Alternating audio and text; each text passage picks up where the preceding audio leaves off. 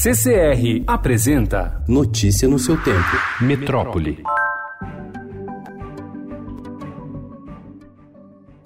A cúpula do clima da Organização das Nações Unidas, a COP25, em Madrid, na Espanha, terminou na manhã de ontem, após quase dois dias de atraso, sem alcançar seus objetivos. Representantes de cerca de 200 países concordaram de modo tímido a refletir em 2020 sobre como aumentar a ambição o máximo que puderem em suas metas de redução de emissões, as chamadas NDCs, e em financiamento climático.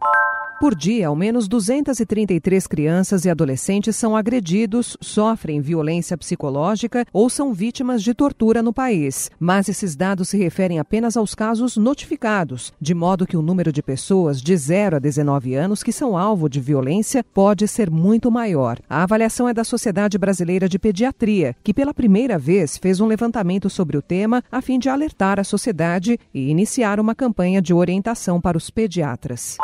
Em vigor desde 2014, a Lei Menino Bernardo, também chamada de Lei da Palmada, alterou o Estatuto da Criança e do Adolescente e estabeleceu que crianças e adolescentes têm direito a receber cuidados e educação sem uso de castigos físicos nem tratamento cruel ou degradante. O nome da lei se refere a Bernardo Boldrini, morto aos 11 anos por ingestão excessiva de medicamentos. O pai e a madrasta foram condenados pelo crime. A punição engloba encaminhamento para programas de proteção à família, tratamento psicológico, participação em cursos e advertência. Os responsáveis podem perder a guarda da criança.